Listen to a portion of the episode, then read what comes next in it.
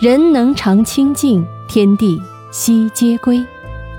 道家有一本经典写得非常好，将近四百个字，叫做《清净经》。《清净经》可以同佛家的心经媲美。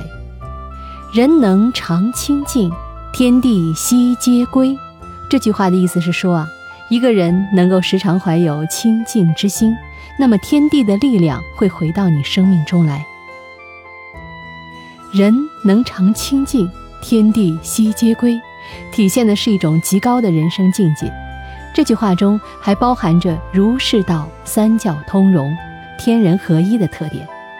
这句话前一半说的是人生境界，后一半是人生达到至高的清净之境后的结果，即天地悉皆归，连天地都为我所有，为我把握。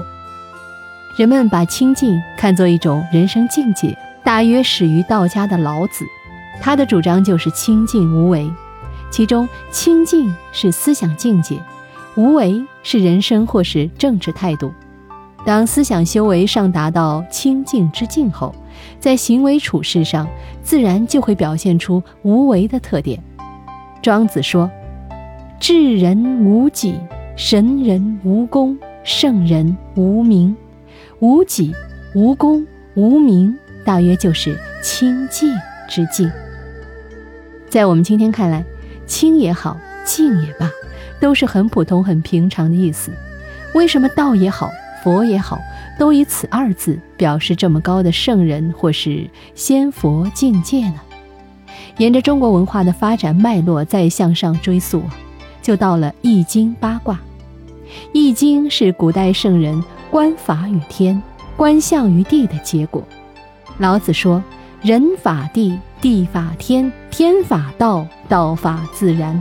八卦中，乾坤二卦代表天地，天清地浊，天动地静，天取清，动取静，因此“清净”二字在中国文化中代表的是天地精神，与天地精神相往还，也是儒家追求的精神境界。总之，达到这样的境界之后，天是你的。地也是你的，天地之所以悉皆归，是因为你自己本身就是天地，你的一举一动是可以与天地合二为一的。